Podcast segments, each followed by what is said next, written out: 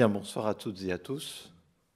Nous sommes ravis de vous accueillir pour la sixième conférence grand public de l'ISM de cette année, cycle de conférences grand public qui porte sur les contre-pouvoirs dans les régimes à, référence musulmane et qui est coordonné par Sophie Bilardello, qui est chargée à la fois euh, de l'organisation du programme, de l'accueil des invités et de la préparation technique avec nos amis de la Bulac et notamment Juliette Pinson que je salue et remercie pour l'accueil dans ce bel amphithéâtre. Merci à vous d'être venus pour écouter euh, cette sixième intervention.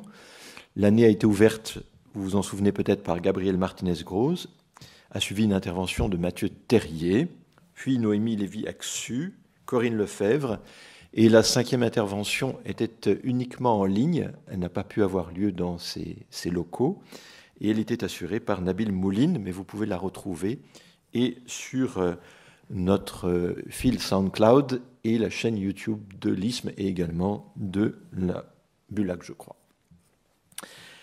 Nous sommes très honorés d'accueillir euh, Leila Darlimittal, dont j'avais lu l'ouvrage qui était tiré de sa thèse après, peu après sa publication, Une génération d'intellectuels arabes dans la première moitié du XXe siècle. Vraiment, le moment clé était la, la révolution ottomane en 1908, et puis après, il y avait les prolongements dans les différentes sociétés arabes, euh, notamment pendant la période du mandat français en Syrie. Une attention était portée sur ce milieu-là.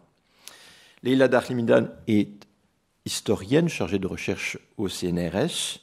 Elle dirige actuellement un projet ERC euh, qui va durer encore deux années, si j'ai bien compris, et qui porte sur euh, la, rive sud et est de la Méditerranée et les formes de mobilisation autour de cette rive. Donc l'intervention de ce soir est bien évidemment en lien avec le travail de pointe qu'elle propose et qu'elle prépare avec ses collègues.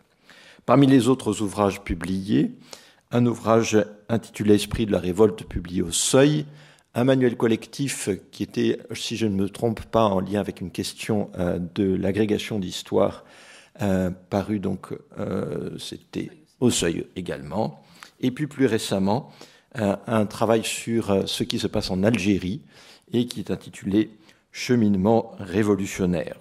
Je ne vais pas prendre trop longtemps la parole, mais je lui cède celle-ci très volontiers. Je vous rappelle les règles du jeu. Nous avons une intervention, mais après, l'intérêt de cette rencontre, c'est de pouvoir échanger avec l'intervenante. Et ce soir, euh, nous avons tout le loisir de pouvoir le faire. Même ceux qui sont euh, à distance, on pourra nous transmettre vos questions. Donc n'hésitez pas, ceux qui nous suivent par écran interposé. L'intitulé de l'intervention de cette conférence ce soir, La rue, un contre-pouvoir décrypté, révolte contemporaine sur la rive sud et est de la Méditerranée. Leila Darlimital, à vous la parole. Merci beaucoup, merci pour cette présentation. Et puis euh, bonsoir à vous ici euh, et à ceux éventuellement qui sont euh, connectés derrière leurs écrans. merci pour la présentation. Je vais juste essayer de situer d'abord cette, cette présentation, cette conférence dans le cadre du travail que je mène et surtout qui est mené collectivement. Euh, ce programme ERC que je dirige porte en effet sur les révoltes et révolutions dans le monde arabe méditerranéen, donc sur la rive sud de la Méditerranée, euh, dans la, disons à partir de la deuxième partie du XXe siècle. Il s'agit donc d'observer euh, à la fois les révoltes telles qu'elles se produisent, mais aussi telles qu'elles s'imaginent ou voire se rêvent euh, depuis les indépendances. Euh, mon intervention de ce soir va plutôt porter sur la période la plus contemporaine, euh, parce qu'il m'a semblé que ça pouvait aussi être intéressant de faire retour sur ce qui s'est passé au moment des soulèvements arabes. je vais essayer d'être, disons, à la fois de parler de toute cette région, et sans entrer trop dans les détails, mais en donnant quelques clés au fur et à mesure. J'ai essayé aussi euh, de la positionner dans le cadre euh, du cycle de conférences en m'attardant sur euh, ce que c'est que la rue hein, et ce qui peut nous amener à penser un contre-pouvoir à partir de ce qu'on appelle la rue. Donc je remercie évidemment l'ISME pour cette, invitation Et je voulais dire aussi que ce travail se situe aussi à un moment de nos recherches collectives qui est particulier. Et je crois que j'aurais eu plus de facilité à faire cette conférence il y a quelques années, euh, où j'avais euh, un certain nombre de certitudes. Et on est à ce moment-là où on a tellement ouvert de boîtes, euh, de cartons d'archives, mais aussi de boîtes de toutes sortes de théories et de questionnements ensemble, que ça devient relativement difficile, finalement, de ressaisir tous ces matériaux. Donc je vous prie d'être relativement indulgent avec moi si parfois euh, je vous fais part, euh, je partage avec vous des doutes et des hésitations que nous avons euh, justement dans notre propre cheminement de recherche. tout d'abord, le titre que j'ai donné à cette conférence ne met pas de guillemets au mot rue. Et, je pense que c'est parce que je me défie des guillemets, mais il me semble que dans ce cas précis, il eût été plus prudent de les utiliser. Alors pourquoi?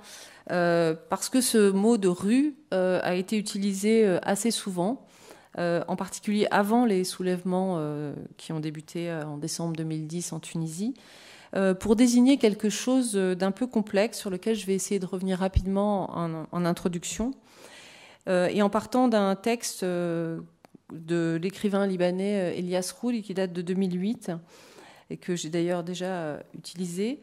Euh, mais qui m'avait particulièrement frappé puisqu'il s'était saisi ou avait essayé de comprendre euh, ce qu'on désignait quand on parlait euh, à l'époque très fréquemment de rue arabe, en particulier dans les médias et plus spécifiquement dans son cas dans les médias transnationaux de langue arabe. Donc il a publié un éditorial hein, du journal Al-Quds al-Arabi en 2008 pour décrypter ce qu'il y avait derrière cette expression. Et il la comparait, euh, non pas euh, comme je le vais faire peut-être avec le temps d'aujourd'hui, mais avec le temps d'avant, le temps d'avant 2008, celui où l'on parlait plutôt des masses arabes, expression euh, aujourd'hui largement tombée en désuétude, mais qui, selon lui, désignait, je le cite, des forces réelles capables de mobilisation, même si elles étaient la traduction d'une rencontre problématique entre un vague projet national de type prussien et une lutte de classe où finit par l'emporter un capitalisme d'État naissant.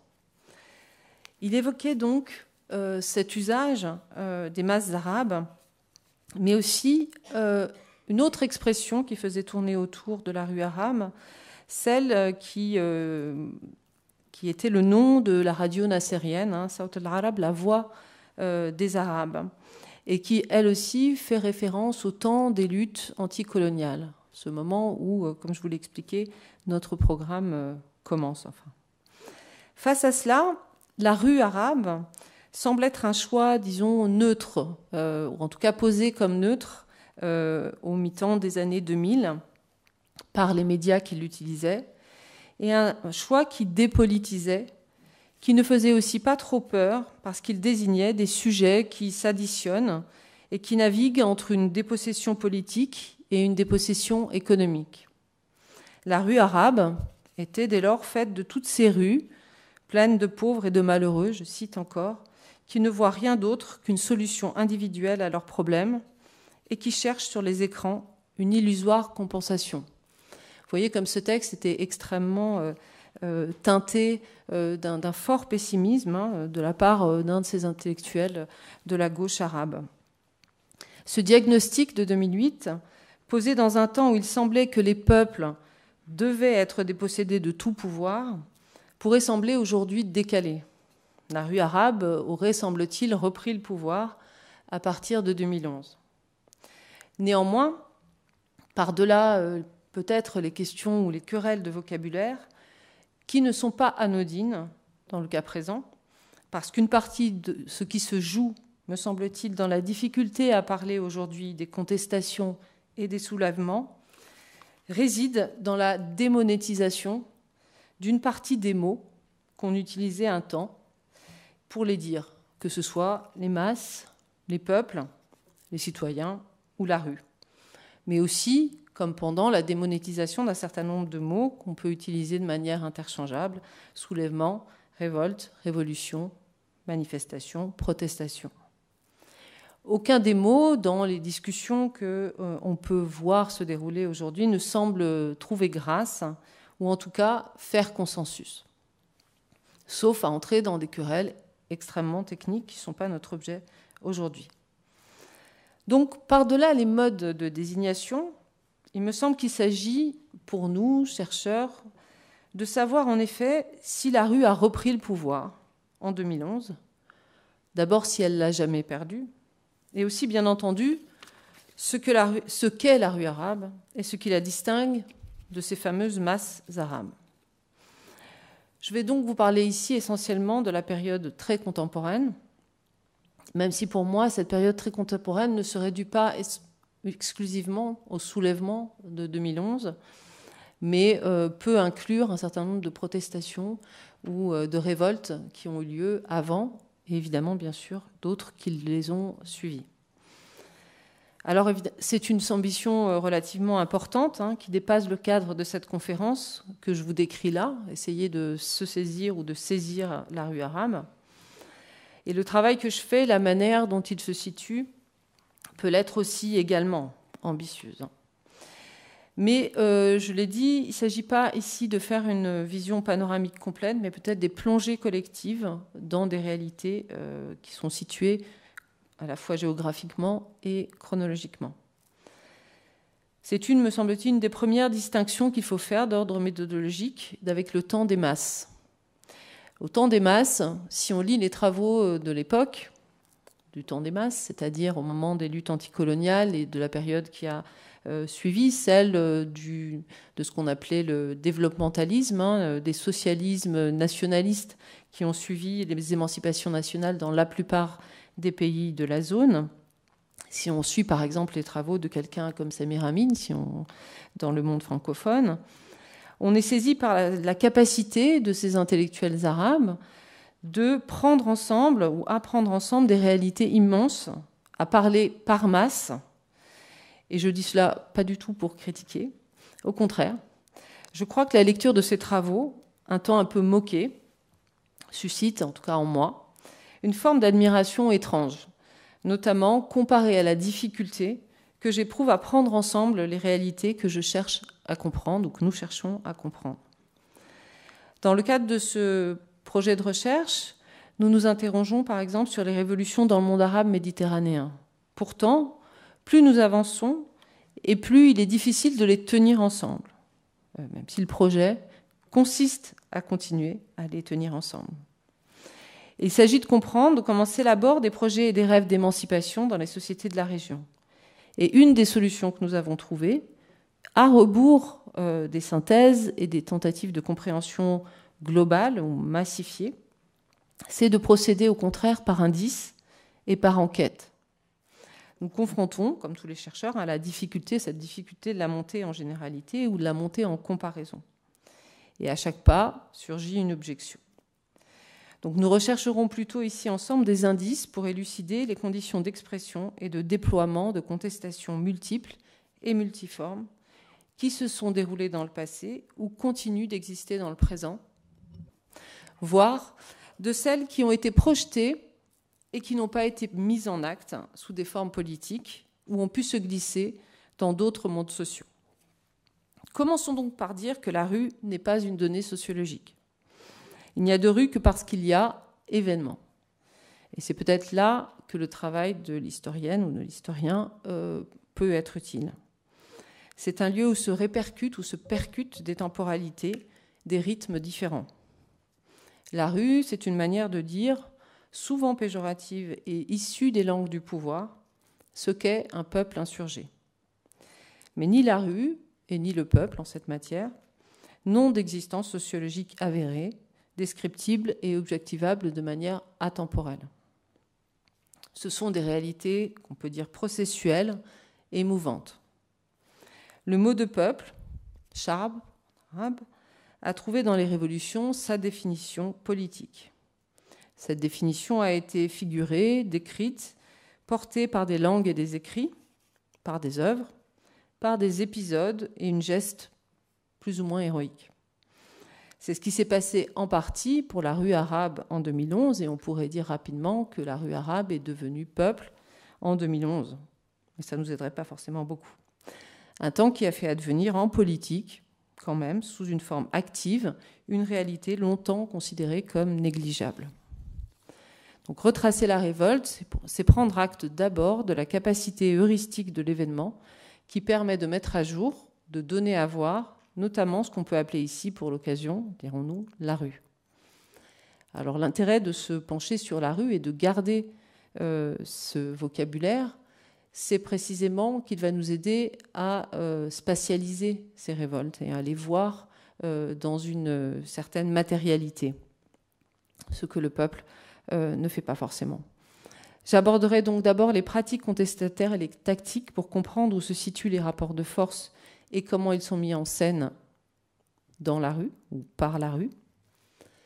J'essaierai ensuite de comprendre ce que sépare et ce que réunit la rue, hein, et essayer de comprendre cet espace comme un espace qui fait communauté. Euh, et ensuite, je m'interrogerai sur ce que dit la rue, une question euh, un petit peu étrange, euh, mais qui me semble importante de poser. Donc tout d'abord, la mise en jeu de pratiques contestataires et de tactiques et pour essayer de voir où se situe euh, le conflit dans l'idée de contre-pouvoir, il y a cette idée d'une opposition qui, se, qui se joue et qui se met en scène. Alors qu'est-ce que la rue? Autour de quelques exemples qu'on a, j'espère, tous en tête encore. Quand on parle de la rue dans le cadre des révoltes et des révolutions, on parle d'une mise en mobilisation, d'une mise en mobilité, de l'acte même de se révolter. Cela apparaît d'abord comme une étape provisoire, une sorte de bilan pragmatique qui s'énonce par nous avons vu, hein, nous avons vu des gens descendre dans la rue, se mobiliser. En ce sens, évidemment, la mobilisation est au cœur de l'expérience révolutionnaire. Et c'est euh, les images, évidemment, qu'on a en tête. Hein. Je vais essayer de vous en montrer quelques-unes, mais je suis très mal organisé. Donc, je vais y revenir. Voilà. Juste pour vous les mettre en tête. Euh, l'idée, c'est d'avoir euh, peut-être une désoccupation de l'espace. L'idée étant que des désirs de révolte ou des possibilités ou des potentialités de révolte s'actualisent dans un espace généralement urbain, on reviendra là-dessus, et se mettent en mouvement euh, en ce sens, euh, la rue euh, n'existe que lorsqu'elle est mise en mouvement par cette expérience. on va voir comment elle est partagée.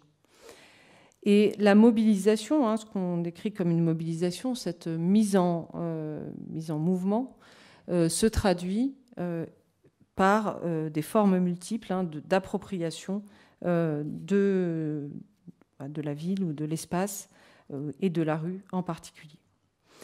Alors, qu'est-ce que ça a comme euh, importance de, redire tout ça, qui peut sembler évident? Euh, C'est que cette façon d'envisager la révolte nous incite à regarder.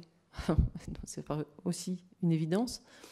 Mais on a tendance à vouloir entendre les révolutions ou les décrire de manière surplombante en les, euh, en les définissant euh, comme des mouvements, comme des vagues, comme des, des, choses qui grondent, euh, dont on entend des échos. Alors il y a toute une série d'images hein, qui, qui, sont liées à la question révolutionnaire. Et c'est enfin, relativement rare ou un peu plus rare de se situer à un endroit où on les considère comme des arts de la présence. Hein, et là, je cite euh, Asef Bayat, qui, euh, parlant de, des révolutions, alors celles qui sont les moins visibles, parlait de cet art de la présence. Et il me semble que l'art de la présence, il est également euh, situable et, visible, évidemment, dans ce type de, de présence à l'espace. Je, reviendrai bien sûr sur, sur Tahrir que vous avez sous les yeux pour juste dire là, pour l'instant, en regardant cette image, hein, le type de rapport à l'espace très spécifique qui se construit dans le moment révolutionnaire et la manière dont les révoltes et euh, les contestations visent, et en tout cas font, euh, une transformation de l'espace ici urbain. Alors elle le transforme en l'occupant. Hein, ici, sous les yeux, vous avez une occupation de la place Tahrir en, 2011, bien entendu, et dont on voit qu'à la fois elle épouse la géographie même de l'espace urbain, elle, la souligne même de, de, telle manière que, en réalité, dans une, une vision normale de cette place, on n'aurait pas euh, un tel euh, surlignement euh, de sa géographie. Hein, comme vous pouvez voir, les campements, l'organisation de, l'occupation souligne tout à fait la manière dont peut s'articuler la, circulation à l'intérieur de cette place. Par ailleurs, elle, elle le souligne, elle, elle, renforce aussi son caractère symbolique. Si, de manière assez... J'ai choisi cette photo parce qu'elle est aussi D'abord, elle est relativement vide, la place sur cette, sur cette photo-là. Et puis, on y voit euh, les slogans euh, écrits, euh, écrits au sol et une certaine forme de, de, réalisme sur la couleur du ciel du Caire, ce qui n'est pas toujours le cas. Étrangement, je me suis dit que d'autres photos devaient être plus retouchées. elle est assez peu contrastée et on voit assez bien en fait comment elle s'insère dans, dans cette, immensité urbaine qui est le Caire. Mais je reviendrai un petit peu sur euh, Tahlil, bien sûr, euh, tout à l'heure. Et donc cette prise de possession, euh, elle est, semble-t-il, évidente. Hein. Les révolutionnaires engagent a priori toujours leur rapport à l'espace comme un rapport à l'État, détenteur du pouvoir de modifier, d'organiser, de structurer les espaces et qui peut, alors dans le cas de l'Égypte, euh, c'est très très clair, en user, voire euh, en abuser. Et ce rapport à l'État, me semble-t-il, ne doit pas être compris seulement à la manière d'un projet révolutionnaire, hein, au sens où on projetterait quelque chose euh, pour mettre à bas et pour renverser le pouvoir. Ce qui se, joue dans cette, manière d'occuper l'espace, c'est une mise à nu du pouvoir. C'est-à-dire d'abord, avant de le renverser, il s'agit d'abord de le désigner ou de le, ou de le montrer euh, ou de le mettre à nu. De désigner en réalité ce que tout le monde sait déjà avant euh, de le faire tomber ou en espérant le faire tomber. Et le pouvoir, dans cette perspective-là, n'est pas seulement un régime autoritaire incarné par un dictateur, mais bien, comme l'ont dit les, manifestants et les, révolutionnaires de manière répétée, tout un système, hein, un ordre, un idam, qui est familier aux révoltés, qu'il décrypte et déjoue en même temps qu'il le révèle. Hein, c'est aussi euh, en ce sens que j'insiste sur cette, sur cette manière euh, qu'ont les, occupants de la place Tahrir de souligner euh, cet espace central de la capitale. Donc les lieux sont les principaux témoins de ce travail de révélateur. Alors bien sûr, c'est aussi désigné par des mots, par des slogans, par un certain nombre de pratiques, mais il me semble qu'on peut aussi le prendre euh, ou le, comprendre à travers, en se penchant simplement sur euh, la manière dont la, rue est prise. Travailler sur une révolte, alors, c'est d'abord la localiser, en faire une forme de cartographie et faire parler l'espace. Alors faire parler, euh, c'est pas simplement nous, euh, chercheuses et chercheurs, qui faisons parler l'espace. Il me semble que dans ce cas-là, il semble assez évident que ce sont euh, les insurgés eux-mêmes qui font parler l'espace, hein, qui cherchent à le faire parler. Et tous les révolutionnaires, à différentes échelles, pas simplement dans la centralité du Caire, pratiquent ce rapport au lieu, en se plaçant devant des espaces symboliques, en occupant des espaces qui sont des, carrefours ou des conjonctions et en essayant de les conquérir et de les tenir. Nombre des actions menées par les contestataires mettent l'espace au centre, hein, qu'il s'agisse des manifestations. Alors je vais... Là, il s'agit de euh, l'autre grande place, euh, une, des autres grandes places euh, des révolutions de 2011-2012, hein, qui nous éloigne de l'espace méditerranéen, la place de la Perle à Bahreïn, euh, qui a été aussi un, espace d'occupation très organisé, très structuré, et qui a été détruite, hein, j'y reviendrai. Mais mm, voilà, je voulais revenir juste là-dessus. Ça peut être aussi des espaces extrêmement intimes, comme dans le cas de l'image que je vous montre actuellement, des salons privés qui ont été utilisés comme des espaces de manifestation et dont évidemment l'image euh, circule dans un espace plus diffus qui est celui euh, d'Internet. Mais qu'il s'agisse de ces manifestations dans les salons syriens ou des places des grandes villes, des parcours des manifestations ou des sit-ins, tout euh, ce, lien à l'espace est pensé et articulé par les insurgés eux-mêmes. Il semble que le soulèvement est capable d'articuler des différents niveaux d'appartenance et cela ne signifie pas que les mondes ruraux ou urbains, par exemple, s'opposent, mais qu'ils cherchent à s'articuler à travers euh, des espaces différenciés. Et donc, on peut parler euh, d'espaces de la révolte qui se structurent dès lors à différentes échelles, que ce soit les axes, les infrastructures, des micro-quartiers, des banlieues plus ou moins reliées, ou des espaces euh, dont le lien sera un lien plus immatériel à travers le net. Alors cette approche des espaces de la révolte, hein, on pourrait dire simplement qu'elle est multisituée, mais euh, elle, ne nous aide, elle ne nous sert pas uniquement à situer les acteurs ou à les localiser, mais à montrer comment ils produisent eux-mêmes leur espace euh, en, le, figurant comme un contre-espace euh, par rapport à celui qui est mimé ou qui est pris en charge par les pouvoirs auxquels ils s'opposent. Le deuxième aspect de cette, cette analyse des, espaces ou de la rue est, est un deuxième élément euh, sur lequel euh, je, vais m'attarder.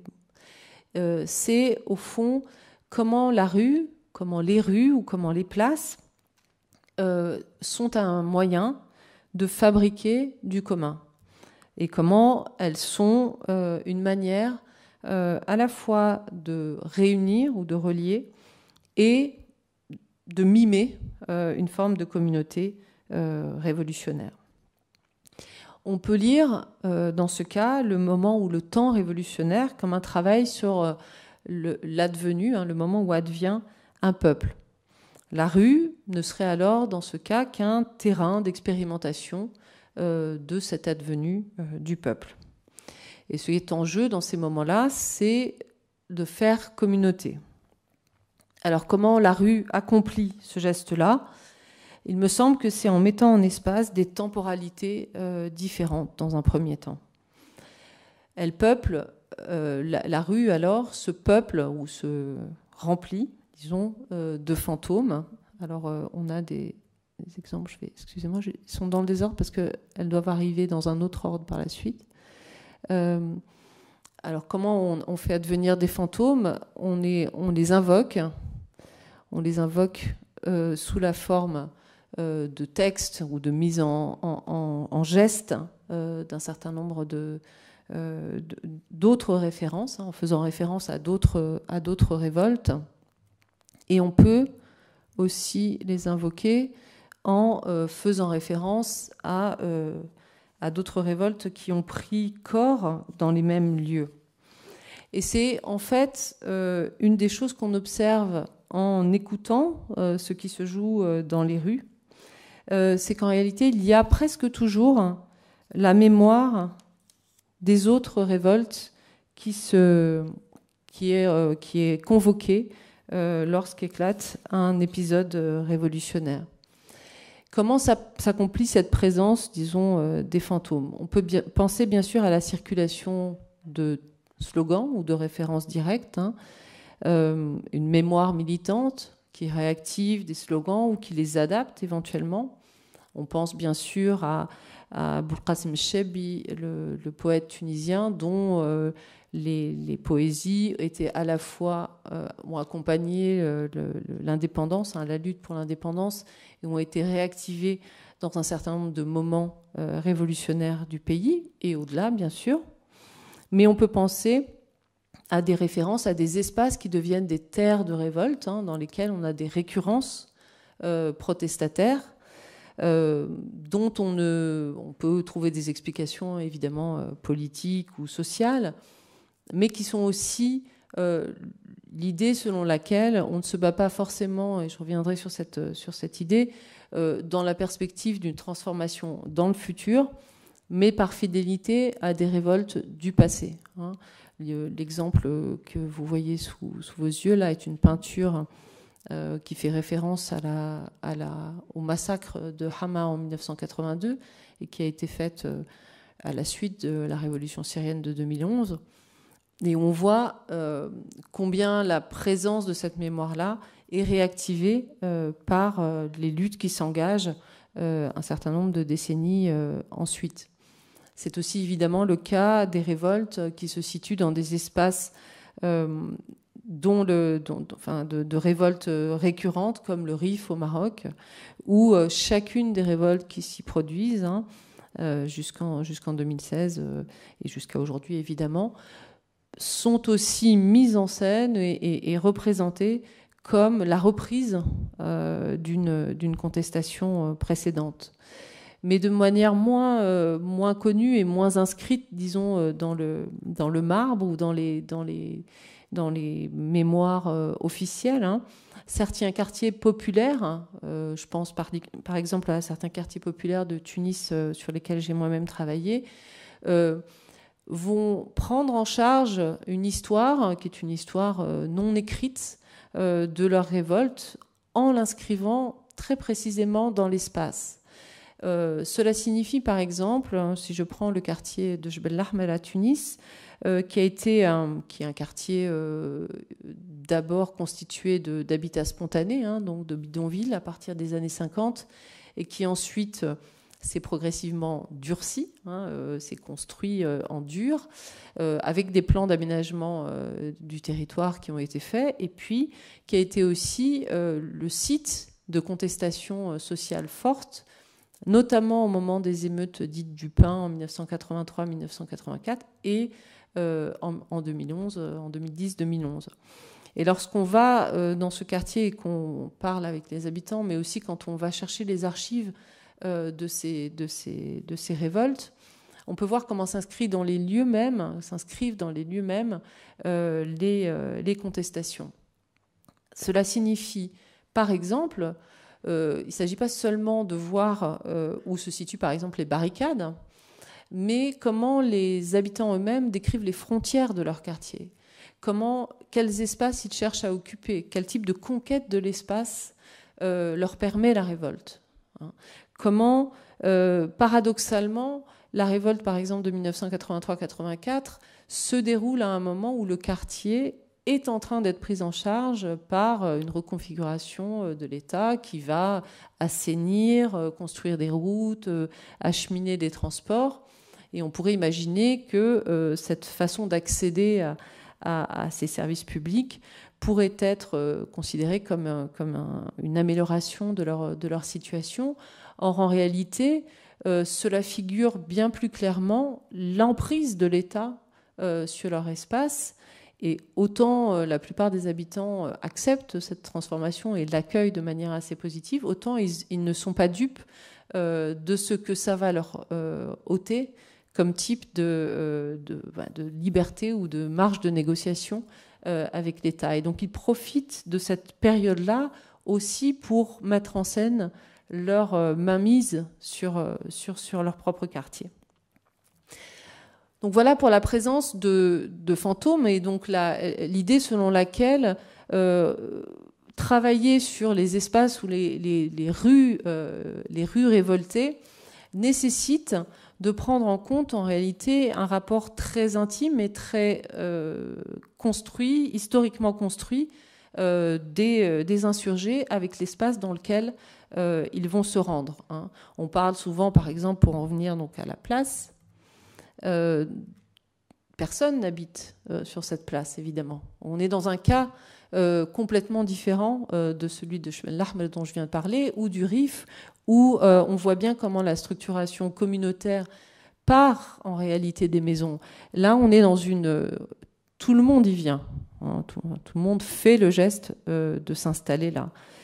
donc c'est une configuration où la, la, présence au sol, pour le dire très très directement, ne s'inscrit pas dans, la même, dans le même type de, comment dire, de, d'affect. Hein, d'affect. Il s'agit là vraiment, on est, dans une, on est dans une prise, comme on prendrait le palais d'hiver ou quand on prendrait, et évidemment la prise euh, de, la, de la place Tahrir euh, se raconte hein, euh, de cette manière-là, comme une prise. Ce qui ne l'empêche pas d'être aussi une, une prise qui, qui, en évoque d'autres, hein, d'autres moments où la place Tahrir a été prise y compris dans les années précédentes, enfin assez proches de 2011, euh, c'est-à-dire les moments où des manifestations ont été euh, euh, réprimées, les moments où toute une série de, luttes sociales ont pris place à cet endroit-là. Et bien sûr, évidemment, c'est la place du pouvoir hein, qu'il faut prendre. Donc là, le, rapport à l'espace et à la rue se charge et est chargé d'emblée de ces histoires qui se, sont racontées, de ces images qui ont été vues. Et euh, euh, elle, fait de ces, révoltes des révoltes qui sont évidemment porteuses d'horizons révolutionnaires euh, chantants, mais toujours en permanence, me semble-t-il, hein, porteuses aussi de, de, révolutions passées ou de, ou de ou d'espoirs qui ont pu être déjà inscrits dans cette matérialité spatiale. Une fois cela dit, l'occupation de l'espace crée aussi euh, d'autres communautés qui se rassemblent dans les rues à l'occasion des protestations. Ce peut être bien sûr des communautés politiques hein, euh, constituées comme des syndicats, des groupes politiques, mais ce sont aussi d'autres unités de solidarité qui, existent et qui sont rendues visibles j'ai déjà parlé du quartier, mais euh, c'est évident si on pense aux, mobilisations euh, en Algérie euh, en 2019-2020. on a vu aussi des quartiers entiers hein, se rejoindre dans les vendredis. les communautés, on peut penser aussi pour l'Algérie aux communautés de supporters de foot qui sont liées aussi à des unités de quartier et qui vont aller se rendre ou se rassembler sur certains espaces. On a aussi des, affinités d'âge ou de référence, des affinités euh, de genre, bien sûr, des communautés qui peuvent exister euh, sur le web, par exemple, autour de certaines pages Facebook ou autour de certaines revendications euh, spécifiques. L'ensemble de ces communautés se rassemble hein, dans un espace dit public. Alors c'est aussi une affaire individuelle qui se joue là. L'individu se, à la fois se, comment dire, rejoint une communauté par la révolte, mais il est aussi dans un processus d'individualisation par la révolte, c'est-à-dire qu'il il va exprimer dans ses expériences euh, du politique l'un des aspects, euh, et là, euh, cette image le montre moins, mais on pourrait rentrer dans le détail des différentes spécialisations et segmentations de l'espace occupé, dans lequel chacun circule et va trouver sa manière ou ses manières d'appartenir euh, à la communauté euh, plus grande. Et on le voit si on suit les différents parcours d'engagement, euh, combien ces, affiliations hein, et ces appartenances sont perçues comme étant à la fois des moteurs et des réalisations individuelles de chacune et de chacun dans ces espaces dits publics. Alors là, on pourrait euh, développer, mais je pense que je vais plutôt aller euh, passer à, la, partie suivante, euh, qui est de comprendre comment, quel sens donner à cette mise au centre hein, de, l'espace, public. Alors, où est la rue hein? C'est en fait cette question-là qui est, qui est, la question suivante. Là, dans, l'exemple, dans les exemples que je vous ai donnés, il y a évidemment une, certaine évidence de la rue. Euh, pourtant, euh, tout comme j'ai dit au début euh, que Elias Roui parlait de la rue arabe à l'opposé des masses arabes, je dirais que la rue révolutionnaire, elle s'oppose aussi à d'autres images des rues dans les pays concernés. Hein. On a en tête des espaces dans lesquels, vous souvenez-vous de cette expression des années 80, où les jeunes Algériens en particulier étaient appelés des hitistes, hein, des gens qui tenaient les murs, hein, qui tenaient les rues. Et donc c'est là aussi une épaisseur hein, de, la, présence dans les rues.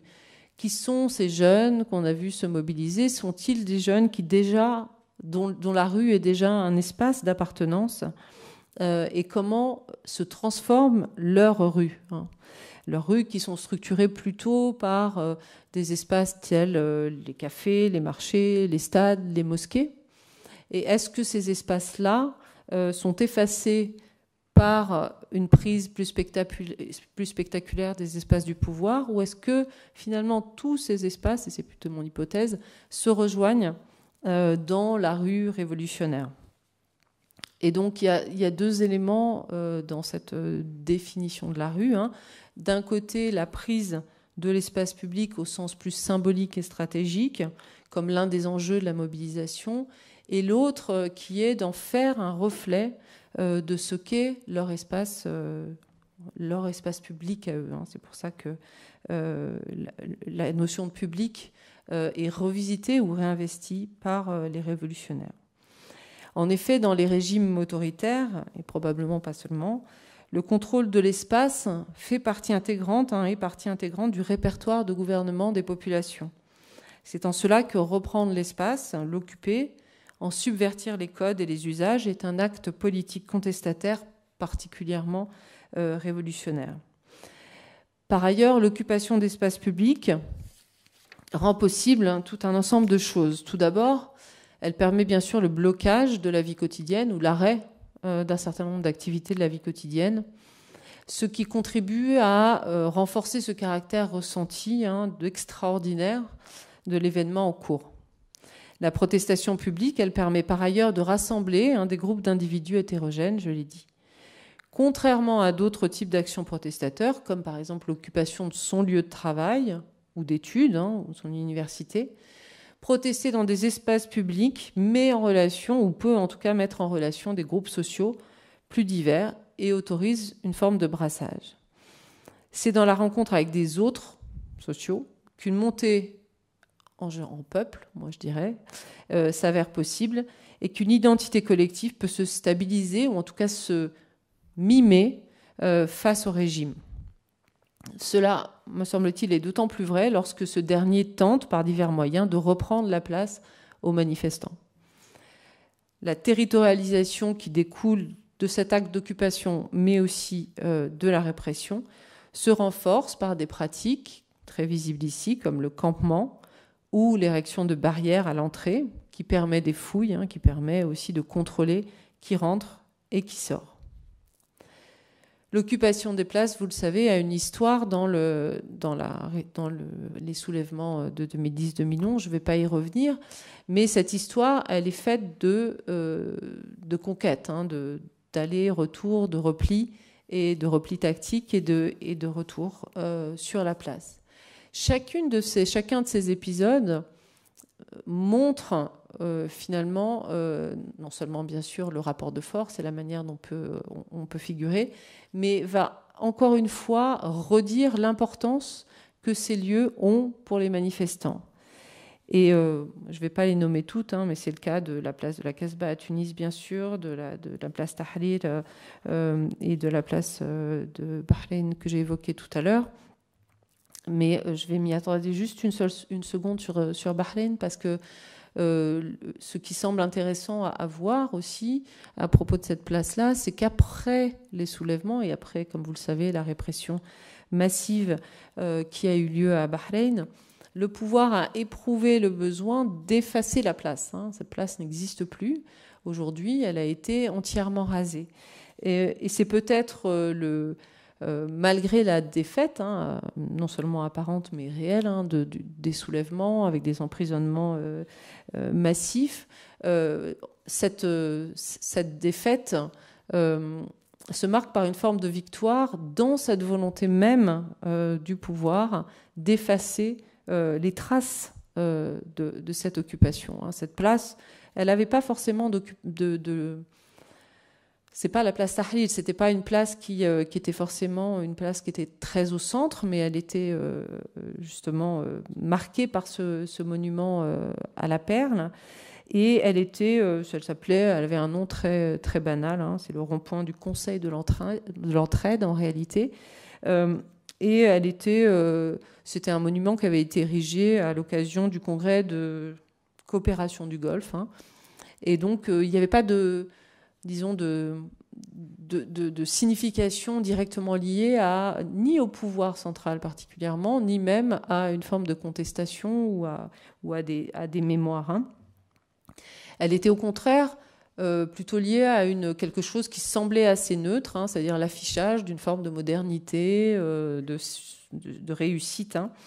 Et euh, c'est devenu, à cause des mobilisations, une place qui s'est chargée d'une mémoire révolutionnaire. Et c'est en ce sens, et c'est uniquement pour ça, qu'elle a dû, enfin elle a dû, elle a été euh, rasée et, prise en grippe, hein, euh, si j'ose dire, par, euh, par le pouvoir en place. Jusqu'à ce que finalement il devienne assez difficile même de trouver des images de cette place, puisque la, damnation de la mémoire de cette place s'est étendue, y compris à ces images, aux cartes postales qui pouvaient la figurer, etc., et aux représentations euh, qui liaient euh, la place euh, Manama et cette place. Ce qui signifie bien que, en tout cas, les insurgés peuvent précisément charger les espaces, hein, les, charger presque autant, si ce n'est plus, que, le, que le pouvoir lui-même peut investir des espaces en les, en les, en les chargeant de monumentalité, euh, de symbolique, etc. C'est aussi comme ça, me semble-t-il, qu'il faut comprendre la manière dont euh, les, manifestants ou les, insurgés peuvent euh, mettre en scène les espaces du pouvoir. je vais essayer d'avancer parce que j'ai regardé l'heure tout à l'heure. je vais passer à la dernière partie de ce que je voulais vous dire ici. Euh, quand on dit que les, protestataires chargent euh, la rue, euh, on peut aussi en parler en se demandant ce qu'ils lui font dire, hein, ce qu'il dit à la rue. Comment on peut saisir finalement les protestations et le contre-pouvoir qu'ils manifestent par ces traces qu'ils laissent ou par les discours qu'ils font, qu'ils prennent en charge par ces espaces ou par la rue le caractère performatique de la prise de la rue n'est pas seulement visible dans sa forme spectaculaire et occasionnelle, mais je dirais dans sa forme quotidienne. Donc si les printemps arabes ont donné lieu à une discussion sur des révolutions sans révolutionnaires, hein, euh, on a pu parler de cette formule toujours d'Assef Bayat. Euh, l'idée, c'était de dire que finalement, il y avait eu euh, des révolutions, mais il n'y avait pas de révolutionnaire au sens où il n'y avait pas de projet révolutionnaire porté euh, par des professionnels, disons, de la révolution. On pourrait, en tout cas, en tout cas, c'est notre hypothèse, hein, d'essayer de, proposer une formule inverse aujourd'hui, hein, qui correspond plus aux réalités que je viens de décrire et qui sont rencontrées sur le terrain, c'est-à-dire des espaces avec des révolutionnaires, mais sans révolution. Alors, qu'est-ce que ça pourrait vouloir dire? Euh, L'idée, euh, c'est de dire que finalement cette question du projet révolutionnaire n'est pas euh, réellement ce qui fait sens euh, quand on observe les contestations et les soulèvements de 2011. Ce qui signifie pas que ces révolutions, ces révolutionnaires n'ont rien à dire, mais qu'elles sont en train de le dire au moment où elles pratiquent la révolution, qu'elles sont en train de le chercher d'une certaine manière. Ce que l'occupation, euh, enfin ce que les, occupations d'espace et les, les, manières de parcourir la rue ou les rues, me semble-t-il, disent assez bien. Qu'est-ce qui se produit pour qu'advienne la révolution? C'est pas forcément la bonne question, mais plutôt la bonne question serait c'est quand et comment les révoltés se constituent-ils en peuple révolutionnaire. Et au fond, les différents épisodes auxquels on a assisté sont des épisodes de constitution de peuple révolutionnaire, avec des lieux d'exercice, hein, qui sont des lieux matériels, mais qui peuvent être aussi des lieux théoriques, et des surfaces de projection pour des projets réels, et donc dans lesquels on va avoir des, prises de parole, comme ici, mais aussi, euh, là c'est encore des prises de parole sous d'autres formes, hein, euh, mais aussi des prises d'espace, euh, telles qu'on l'a euh, vu tout à l'heure, des euh, développements de pratiques de lutte qui impliquent comment dire, la, mise en place d'une communauté d'expérience. Et puis une notion de là-dessus un soin qui est enfin le soin de, de cet espace révolutionnaire un des aspects sur lesquels on a pu se pencher dans le livre que vous évoquiez euh, sur l'esprit de la révolte, ça a été cette, cette, cette, prise en charge de la. Alors, il y a la prise en charge de l'occupation des places par le peuple euh, insurgé, mais vous avez pu le voir aussi, je ne sais pas si vous en souvenez, euh, ces, insurgés prennent aussi en charge le, nettoyage de ces places hein, et, le fait que euh, en réalité, euh, ils veulent laisser la place euh, propre, y compris après leur départ. Voilà, c'était l'archive qu'on avait utilisée dans le livre. Hein, c'est cette dame qui, participe aux, marches à Alger et qui vient toujours manifester avec un balai, qui est censé dire évidemment du balai aux, dirigeants, mais qui est aussi utilisé pour, vous l'avez vu, il y avait aussi des gens qui avaient des poubelles, il y avait des tas de gens qui, en fait, au fur et à mesure euh, que se déroulait la manifestation, euh, nettoyaient derrière et nettoyaient des traces et nettoyaient toutes sortes de, euh, enfin tout ce qui pouvait être laissé derrière. On a aussi cette cette image de la place Tahrir où les manifestants et les occupants ramassent tous les déchets et vont même jusqu'à repeindre les trottoirs ce geste, il nous avait semblé, euh, en, l'étudiant, être un geste un peu étrange euh, pour euh, un peuple révolutionnaire. On a, enfin voilà, on a, peu d'exemples de révolutionnaires qui nettoient derrière eux. Et c'est une des façons, me semble-t-il, de, redéfinir et de comprendre ce que dit, ce que dit la rue hein, et ce qu'on dit par la rue, pour le, dire plus clairement.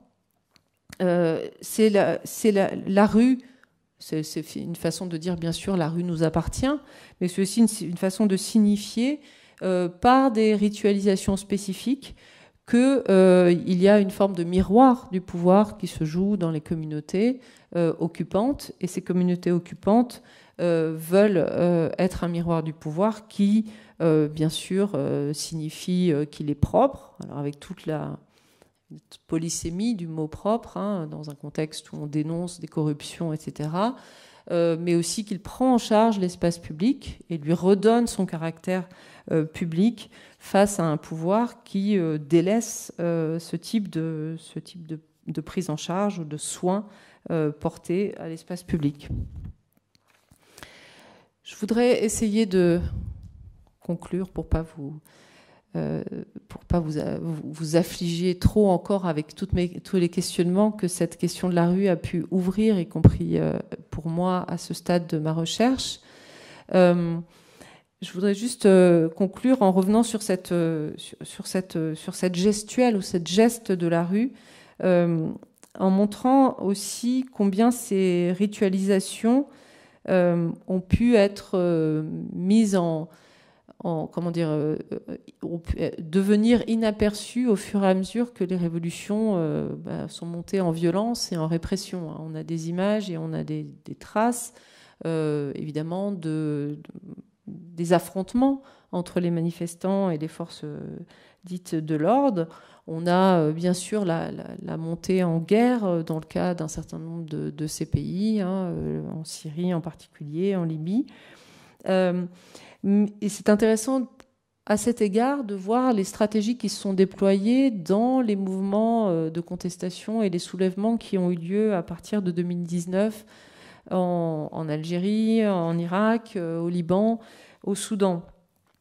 Comme si, euh, dans leur pratique même, ces soulèvements avaient tiré les conclusions de ce qui s'était passé ailleurs. Et euh, le Hirak algérien en particulier me semble intéressant dans cette, euh, dans cette perspective, puisqu'il a tenu une, sorte de ligne de crête euh, qui, en tout cas dans le discours et dans les pratiques protestataires, semble tourner résolument le dos à la prise de pouvoir en tant que telle. Hein.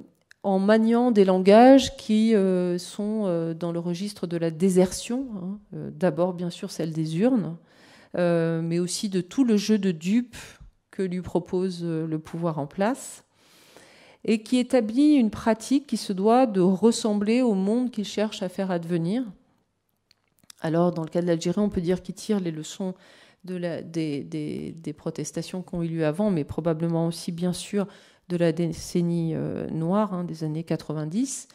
Euh, mais euh, cela revient aussi à, dire que cette mémoire de la pratique des espaces et de la pratique de la rue, elle est aussi une mémoire transnationale dans l'espace considéré. Bien sûr, dans les temps contemporains, cette pratique transnationale de l'espace, elle est renforcée par le fait que les images circulent mais euh, il me semble hein, qu'elle mérite d'être comprise en tant que telle. Et donc après ce survol, euh, dont je vous prie de m'excuser, puisqu'il faudrait euh, avoir beaucoup plus de temps pour aller et se penser sur chacune de ces expériences, je ne vous ai pas raconté ici les révoltes et je n'ai certainement pas totalement saisi moi-même ce que c'est que la rue mais j'ai essayé de euh, me pencher sur ce que c'était que ce décryptage euh, euh, dont, il s'agit aussi dans cette conférence. Parce qu'au fond, le décryptage est au centre de l'acte révolutionnaire. Avec cette idée qui est, disons, est sous-jacente hein, et qui, revient de manière récurrente, qui est celle qui consiste à dire que les insurgés, les contestataires sont des décrypteurs et décryptent en permanence le pouvoir pour le révéler et pour le subvertir. Comment donc prendre le pouvoir de cette manière-là? Ne se contente-t-on pas, dans ce cas-là, à rester dans une forme d'impuissance hein? C'est peut-être le sentiment qu'on peut avoir euh, à la relecture. La rue, euh, comme instance manifestante, n'est-elle pas sans cesse ramenée à une routine du politique où elle doit céder la place à la vie normale au trafic routier, aux euh, routines euh, capitalistes, au tourisme, à la marge des affaires. Euh, ce qui peut-être nous permet d'avancer et de et, et, de et de pas rester dans cette impasse qui consistera à dire finalement que c'est des espaces qui sont pris, repris, dépris, ressaisis.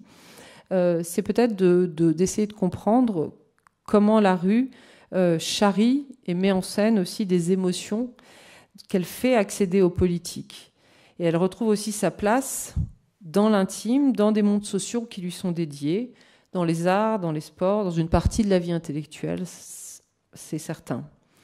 On serait donc alors condamné à voir ce rapport au pouvoir comme un lien de, flux et de reflux, mais pourtant les communautés constituées nous incitent à avoir une vision légèrement différente. Le fait de prendre soin de sa révolution signifie par la suite pouvoir en chérir le souvenir, y compris dans la défaite. Cela laisse la place à des discours d'anciens combattants qui ne sont pas simplement des histoires de batailles et de victoires éphémères, mais des souvenirs de partage, des souvenirs d'une atmosphère qui se transforme radicalement et d'un vide du pouvoir, ou plutôt d'une potentialité d'un vide du pouvoir qui s'ouvre dans ces moments-là. Il me semble que là aussi, c'est dans l'expérience de ce genre de prise en charge collective, dans le ressenti d'un monde où le nidam, donc le système ou le pouvoir politique, s'efface, que se pense une nouvelle manière d'appréhender le pouvoir politique. En ce sens, ces soulèvements ne sont pas des revanches, ou des soulèvements pour la démocratie, ou des soulèvements pour la justice sociale, ou des soulèvements pour la justice territoriale, même s'ils peuvent inclure toutes ces choses.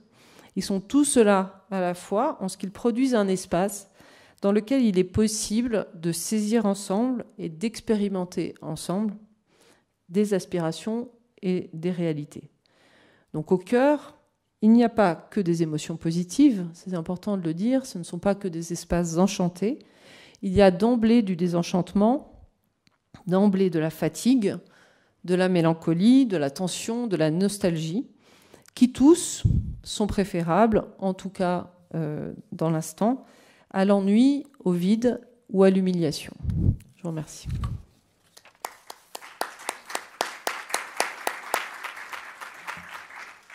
Merci beaucoup, Leila Dahlimetal, pour cet euh, exposé extrêmement clair, avec euh, les trois éléments qui permettent de décoder cette occupation de la rue et une certaine définition de la rue, même si cette définition n'est pas euh, verrouillée, elle reste ouverte. Alors, le temps est venu de vous laisser la parole, très vite, pour qu'il y ait un échange qui s'instaure entre vous et notre intervenante. Merci beaucoup pour euh, cette lecture. J'ai été très touchée par euh, la fin en fait et la, conclusion qui, euh, qui en fait répond aussi à des, questions qu'on se pose tous sur et pourquoi et qu'est-ce qui va advenir. Est-ce qu'on peut parler d'échec et, et, voilà. et également par toute cette lecture en fait que vous que vous nous proposez. vous avez parlé au début de la difficulté en fait de tenir ensemble euh, ces mouvements qui peuvent être assez différents. Et je voulais savoir si, euh, parce que vous en avez très peu parlé, vous l'avez juste cité à la fin, en conclusion, la question du Liban et du, de la Thawra de, 2019, euh, parce qu'il y a des éléments qui sont qu'on retrouve hein, sur la question du nettoyage, sur la question de créer une société, l'occupation de la place. Les fantômes, par contre, je ne les ai pas forcément retrouvés. Enfin voilà, je voulais voir si vous l'avez volontairement mis de côté ou si ça fait partie de votre corpus. Voilà, merci. Merci beaucoup. Oui, alors évidemment, je ne pouvais pas donner des exemples toujours de, partout. Euh, le Liban, euh, c'est très intéressant. Enfin, évidemment, ça aurait pu être porté, j'aurais pu faire, je pense, toute la présentation avec uniquement des exemples euh, libanais. D'autant plus que les espaces publics qui ont été occupés au Liban sont des espaces particulièrement compliqués, comme tous les espaces publics au Liban. donc ça aussi, ça fait partie quand je quand on pense euh, justement l'appropriation des rues, euh, et que je disais tout à l'heure qu'on arrivait dans une rue avec, euh, enfin, ou dans un espace, dans un espace avec tout ce qui charrie avant lui. Le, fait que les, révolutionnaires, que la Thawra libanaise se soit installée, enfin, je veux dire, l'espace, par exemple, la, place de Tripoli n'a pas du tout le même statut que le centre-ville de Beyrouth en termes justement de fantômes. A pas les mêmes fantômes qui, qui circulent. Euh, et il y a même quelque chose qui, là, relève de la réinvention euh, d'une forme de, de, de, public, enfin, enfin de, de, la, de la notion d'espace public. Euh, on est dans un, enfin, l'espace central de la ville de Beyrouth étant un espace complètement reconstruit après-guerre. On peut considérer qu'il est en effet peuplé de pas mal de fantômes, même si justement son, sa reconstruction en fait aussi un espace très largement factice euh, qui n'est plus un centre-ville, contrairement à, euh, l'espace euh, Tahrir, par exemple. Donc, le, en revanche, il est assez certain que la Thawra lui a redonné une dimension politique qu'il avait eue là aussi. C'est pas les fantômes, c'est aussi les fantômes de 2005, là en l'occurrence, et d'autres types d'occupation de cet espace-là.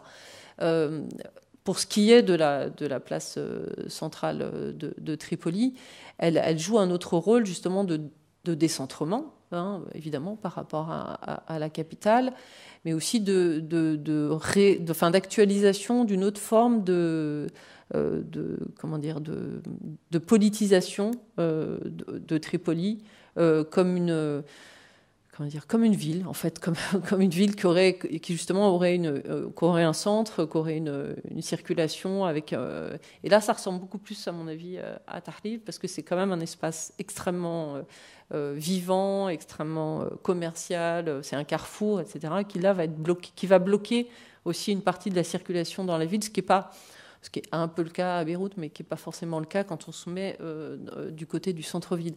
alors pour les fantômes, il me semble que euh, là, c'est difficile de le faire, disons, de parler de ces histoires de fantômes terme à terme, parce qu'en réalité, euh, je pense que les, Libanais, euh, dans, ce qu'ils ont, cet espace aussi, il s'est beaucoup déployé, il s'est beaucoup spécialisé.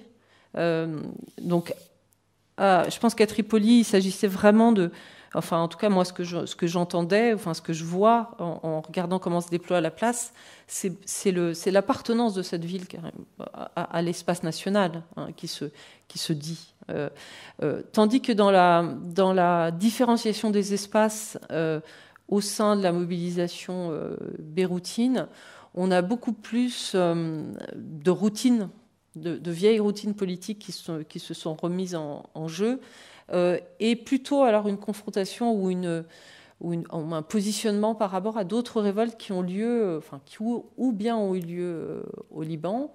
On peut penser à celles, aux protestations liées aux ordures, on peut penser évidemment à la mobilisation suite à l'assassinat de ben, etc. mais aussi, je pense, des phénomènes d'écho très forts avec les autres révolutions arabes, hein, dans la dans la manière. Ben, là, ça, ça vient de ça, ça vient de Beyrouth, par exemple. Hein, la, revendication même, ou en tout cas la centralité même du mot de révolution, ça est, est très est très marquée et très insistante de la part des Libanais, qui, en fait qui performent euh, l'idée que c'est une révolution, ils le disent d'ailleurs, et c'est pas un mouvement social, c'est une révolution, en référence à tout ce qui a pu euh, se dérouler euh, précédemment.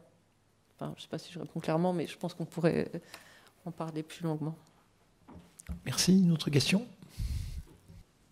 Merci, merci pour cette cartographie sensible et, et par le bas. Et, et je pensais, moi, moi, je voulais venir un petit peu je me demandais un peu quel était le rôle euh, de la rue dans la construction des contre-pouvoirs euh, quand ils commencent à s'institutionnaliser. Et un peu quel est le rapport de ces contre-pouvoirs institutionnalisés à la rue. Après, on peut penser par exemple à comment euh, en Syrie les conseils locaux se construisent parce que l'État abandonne complètement la rue dans certaines villes, même la ville entière. ou comment en Égypte, il y a vraiment un abandon de la, rue par une partie du contre-pouvoir euh, au bout d'un moment. Mais là, quand vous avez parlé du hum, Hirak algérien, j'ai l'impression qu'il y a aussi une autre dimension de comment est vécue euh, euh, cette rue par les, les, insurgés au moment où le contre-pouvoir commence à s'institutionnaliser. Et je voulais savoir si vous pouviez en dire un peu plus. Merci. alors, je sais, si j'ai bien compris, je suis pas sûre compris. Alors c'est la prise en charge même de de l'espace euh, les par les révolutionnaires eux-mêmes. Alors il y, a, y a, plein de, enfin il y a plusieurs exemples en tout cas de de, de, de, continuité entre euh, l'occupation révolutionnaire de la rue et la prise en charge finalement des services euh, publics. Euh, par ces mêmes instances, bah, les comités locaux syriens en sont un bon exemple en particulier parce que bah, ça s'installe quand même sur un certain temps dans un certain nombre de régions, mais de manière plus éphémère, par exemple, les récits qu'on a des, des moments insurrectionnels euh, montrent comment les dynamiques, disons, de la rue se, se continuent bah, pour la protection, par exemple, d'un quartier ou pour l'acheminement d'un certain nombre de, enfin voilà, la sécurisation.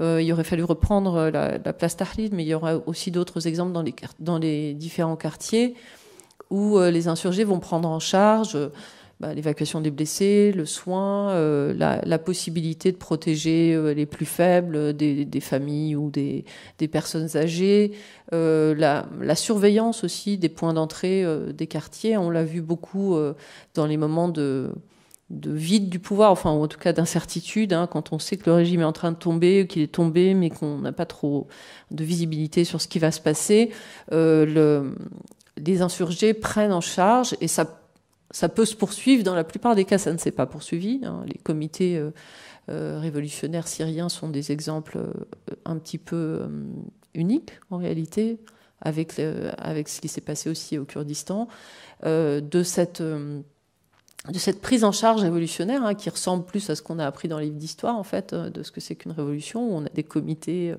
qui soient des soviets ou autres euh, qui prennent en charge comme ça des territoires et qui vont du coup par la pratique bah, définir une autre forme de d'exercice du pouvoir hein, face au pouvoir ou qui est en train de se réarmer pour revenir, ou qui en effet a laissé une, place vide. Mais c'est des, lieux d'observation très intéressants, hein, y compris dans les dynamiques de, bah, brutalisation hein, qui peuvent avoir lieu euh, avec des, conflits euh, entre les différentes factions, mais aussi euh, parce qu'une partie du travail va consister à s'armer contre la répression. donc on peut en partie prendre en charge la vie quotidienne, les hôpitaux, etc. Mais on va, ça va être d'ailleurs, euh, c'est des choses qui sont qui se font. Mais il y a aussi toute une énergie qui va être qui est tournée euh, vers bah, la défense en fait, euh, l'armement, la défense et la possibilité de maintenir et de sécuriser ces zones, ces zones, sais pas comment dire, ces zones à défendre, on pourrait dire aujourd'hui.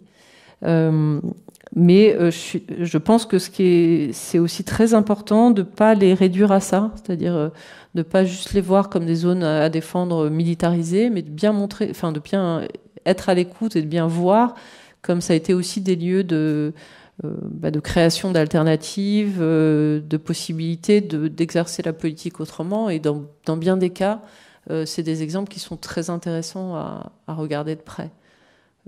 Quelle que soit l'échelle, hein, si on prend simplement l'échelle d'une place occupée ou l'échelle de tout un village. Hein. Bon là, j'avais un exemple qui est l'exemple peut-être le plus le plus connu hein, de syrien de Humble tout à l'heure avec les enfants.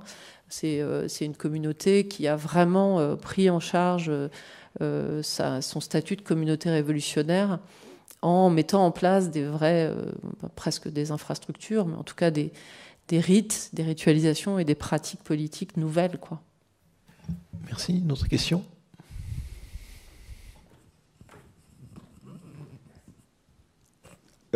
Bon, bonjour. Hicham El Alaoui. Euh, ma question, euh, je suis historien chargé euh, de recherche au CNRS. J'ai deux questions. La première par rapport à la révolte en Orient. Quel est l'impact ou la place des non-musulmans dans la révolte de la rue Ma seconde question, c'est par rapport aux, révoltes au Maghreb. Qu'est-ce qui distingue entre la révolte dans la rue euh, en Orient et en Occident musulman, notamment le Maghreb? Merci. Merci pour ces questions. C'est des questions très, très euh, vastes. Alors, les musulmans et les non-musulmans, déjà pour commencer, euh, c'est, me semble-t-il, si je, alors vous avez bien vu, là je me concentre sur des moments révolutionnaires spécifiques, hein, c'est-à-dire des moments où la rue est prise par des insurgés.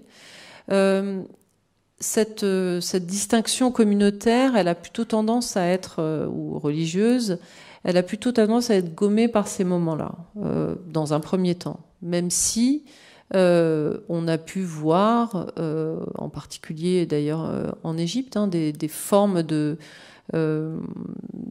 comment dire de manifestations religieuses au sein de bah voilà évidemment dans la vous avez peut-être tous en tête, en tout cas moi j'ai encore en tête, les, prières hein, collectives qui se déroulaient euh, sur Tahlil ou à d'autres endroits euh, en Égypte pendant les, pendant les manifestations elles-mêmes. Euh, mais et, par ailleurs euh, des formes euh, ostentatoires, disons, de, des manières de signifier le lien entre, en l'occurrence les Coptes et les musulmans, de, dire, hein, dans le cas syrien, hein, très très fortement, c'était le slogan récurrent, hein, le, peuple est, un et uni, C'était vraiment une façon de de déjouer tactiquement, hein, évidemment, la, propagande qui s'était mise en marche très très vite hein, sur le thème euh, tous, ces, tous ces insurgés sont euh, des islamistes potentiels, etc. Euh, mais il y avait aussi une façon de là aussi hein, de faire peuple. Qu'est-ce que c'était que faire peuple dans un espace souvent d'ailleurs, il faut le dire aussi ces révolutions, elles ont, elles, ont pris en charge le, cadre national de manière très forte, hein, en reprenant les drapeaux, etc. Et donc de, redire ce, de redonner à ce cadre euh, son sens d'espace de cohabitation. Euh, alors ça, c'est euh, beaucoup en Orient et dans des sociétés qui sont multiconfessionnelles. et dans un contexte où évidemment la les lignes de fracture confessionnelles, hein, qui passent pas uniquement d'ailleurs euh, entre musulmans et non-musulmans, mais très très largement aussi entre musulmans, hein, entre chiites et sunnites, euh, devenaient une arme, euh, disons, de, propagande réciproque. Hein. vous êtes là pour semer la fitna et vous êtes là, voilà, réciproquement. en particulier dans le cas syrien, les, les, insurgés accusant aussi le régime de, faire œuvre, de chercher à éliminer euh, la majorité euh, sunnite. donc cette question de la, de, la, de la confession et de l'appartenance religieuse, elle n'est pas complètement anecdotique. Hein, elle est d'autant moins anecdotique qu'elle a été prise en charge dans une dynamique réciproque, dans un rapport de pouvoir. pour ce qui est de l'autre question géographique sur le Maghreb et le HLR dans ce cas, alors je ne saurais pas forcément comment répondre à cette question-là, honnêtement. Euh, il y a un certain nombre d'indices qui me font penser qu'il euh, y, a des, comment dire, il y a des formes, il y a des pratiques particulières, il y a des, il y a des formes de, de, de, de, de mise en comment dire de, mise en révolution qui sont pas exactement les mêmes au Maghreb, au Machrek, mais d'un autre côté, euh, il y a aussi autant de différences probablement entre l'Algérie et la Tunisie qu'il peut y en avoir entre la Tunisie et l'Égypte euh, en fonction de ce qu'on va regarder. Quoi. Donc, euh, j'aurais pas. Enfin voilà, je pourrais pas répondre en disant voilà, dans l'Occident c'est comme ci, dans l'Orient c'est comme ça. Peut-être. oui. Alors, voilà, oui, ça c'est pas ce que j'avais, pas ce que j'entendais dans votre question. Alors, si c'était ça qu'il y avait dans votre question, évidemment, euh, c'est autre chose. Euh, alors bon, oui, il y a l'élément berbère au, Maghreb, mais enfin, j'ai parlé des Kurdes brièvement tout à l'heure. C'est un peu, une question qui se pose aussi euh, dans l'espace de l'Orient. En tout cas, c'est probablement plus central dans, dans, dans l'espace maghrébin. Et évidemment, ça met en question, euh, y compris la dénomination de révolution arabe, hein, ce qu'on a euh, en tête euh, quand on l'utilise. Maintenant, il me semble, hein, que là aussi c'est un peu la même question qui se joue, c'est-à-dire que, celle que je viens d'évoquer sur la religion, je trouve que la, une, des, intelligences collectives qui a été déployée par la, révolution algérienne en particulier, ça a été euh, de précisément déjouer ce piège-là aussi. Hein. C'est-à-dire d'anticiper sur le fait que la segmentation euh, par, euh, bah, par l'ethnie, par la langue, etc., serait utilisée par le pouvoir, ce qui n'a pas manqué de faire, pour ensuite, justement, de manière assez proche, finalement, quand on voit les, drapeaux avec euh, la croix et le croissant euh, qui étaient très présents en Égypte et euh, la manière d'avoir le drapeau amazir et le drapeau national en même temps en Algérie. On a, on a ce type de ruse qui ne disent rien sur, me semble-t-il, hein, en tout cas sur le... comment dire? Sur les débats qui peuvent continuer à exister, cette question-là, de l'appartenance, de la place de la berbérité dans, l'appartenance nationale. Hein. C'est des choses qui sont discutées dans le cadre d'assemblées, qui peuvent aussi être mises en, en œuvre. Mais en tout cas, ce n'est pas complètement réglé. Mais symboliquement, c'est affiché comme quelque chose qui est euh, ce que je disais tout à l'heure, c'est-à-dire que la conscience du jeu de dupe, c'est-à-dire ça fait partie de ces choses où on va dire au pouvoir, on a bien compris votre jeu. On a bien compris que ça va être votre jeu de nous diviser sur tel ou tel euh, sentiments d'appartenance nationaux, euh, culturels, etc. Donc, en tout cas, moi, c'est comme ça que je le vois euh, pour l'instant. Ça alors évidemment, ça serait différent si on avait eu un, renversement de régime et si on était en train de voir des, mises en place et il y aurait peut-être des choses à lire, enfin à, comprendre. Mais en tout cas, dans l'espace de la révolte elle-même, ça fait partie de ces, voilà, de ces, de ces manières d'anticiper sur un certain nombre de, ouais, voilà, de, de, ruse du pouvoir. Merci. Encore une, une, ou deux questions? Alors, deux questions. Merci. Bonjour, bonsoir. Euh, j'ai une question de, on va dire, de méthodologie. Je me demandais, euh, quelle méthode en fait vous aviez euh, déployée pour construire ce travail sur la rue et que ce soit vous Leila Darli ou euh, le projet de recherche auquel vous appartenez? Vous avez dit au début, je, m'en souviens plus, je m'excuse. Euh, merci pour cette question. Euh, alors, le projet DRIM est un projet qui rassemble un certain nombre de chercheurs. Il y a un noyau d'une douzaine de chercheurs et de chercheuses auxquels s'adjoignent un certain nombre d'autres euh, collaborateurs plus ou moins euh, occasionnels. Euh, on est, c'est un, projet interdisciplinaire, donc il y a essentiellement des historiennes et des historiens, des anthropologues et des sociologues du politique, quelques deux ou trois représentants d'une, enfin, de, comment on peut dire ça? Ça serait plutôt en, anglais, on dirait des cultural studies, mais enfin, c'est des littéraires qui travaillent sur des questions euh, liées un petit peu à, des questions de société. Euh, comment on travaille? Alors, le, le, socle du travail, c'est euh, l'archive, bizarrement.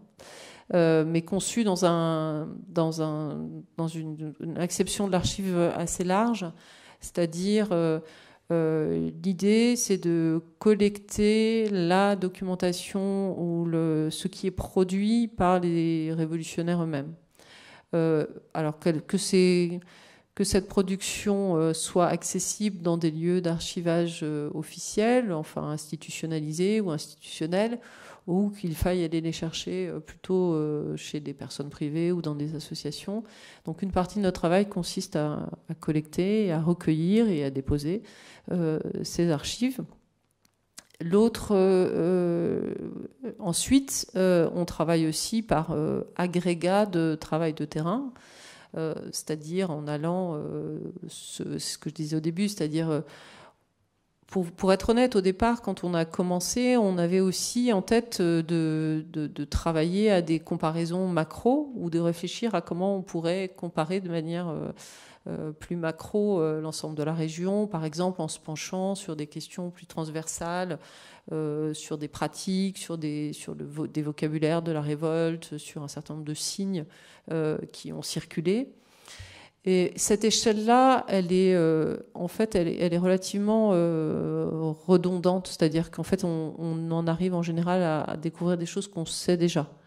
Euh, donc, ça, on, c'est pas qu'on a abandonné, mais on a essayé de le croiser avec des approches plus micro, en disant finalement que des, alors des des plongées dans certains terrains euh, et leur comparaison euh, avec d'autres euh, terrains dans lesquels on fait des plongées nous permettait de, oui, voilà, de mettre en valeur d'autres types de, de, points communs, mais aussi de, de, différenciation entre les espaces.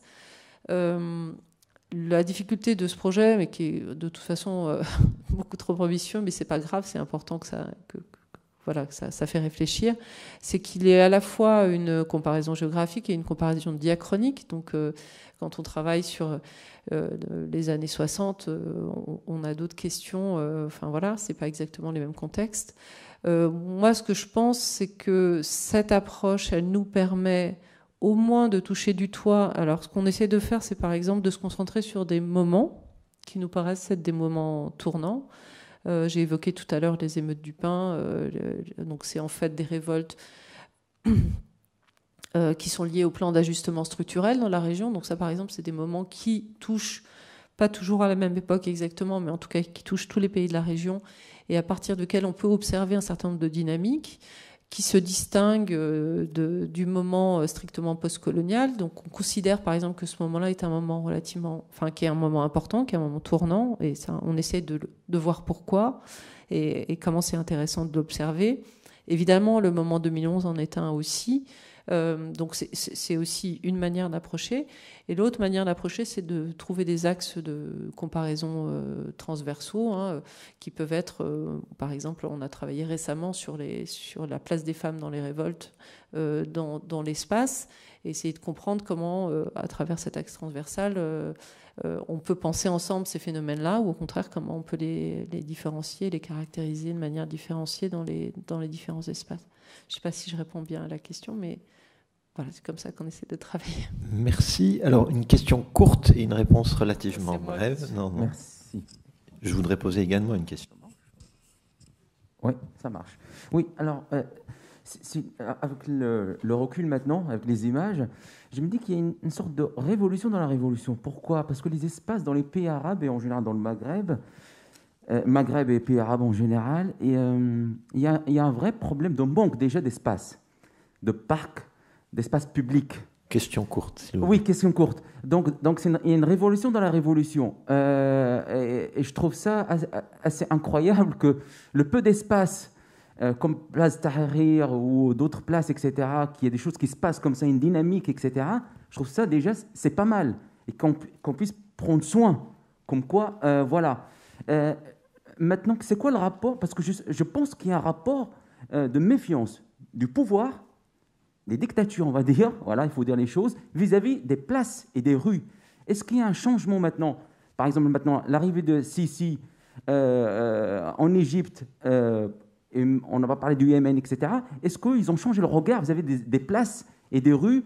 Avec maintenant l'intelligence, avec, le, avec les, caméras, etc., etc. Il y a une, un sort de regard, toujours de méfiance, en disant il faut toujours surveiller, il faut toujours dominer. Attention aux rues, attention aux espaces. Si on crée un, parc, si on crée un espace, attention, méfiance. Ça peut toujours arriver parce que pour l'instant peut-être il y a toujours euh, l'espace est toujours dans le 2.0 mais ça peut aussi descendre dans la rue et voilà, se concrétiser. Merci. Merci pour cette question. C'est, bon, je ne suis pas la mieux placée dans cette salle pour répondre à cette question. Je, suis Youssef ici présent, est un spécialiste de tout ça. Mais j'ai, bon, j'ai évoqué la place de la perle à Bahreïn, c'était, c'était l'exemple type. Enfin, le Caire, euh, je pense qu'on pourrait en parler. Je suis pas du tout, encore une fois, je suis pas spécialiste, mais c'est évident là le le pouvoir est en train de carrément déplacer le centre-ville. Donc on est vraiment dans un, dans, un cas où euh, non seulement, euh, enfin on tire des conclusions très très fortes sur ce que, ça doit être.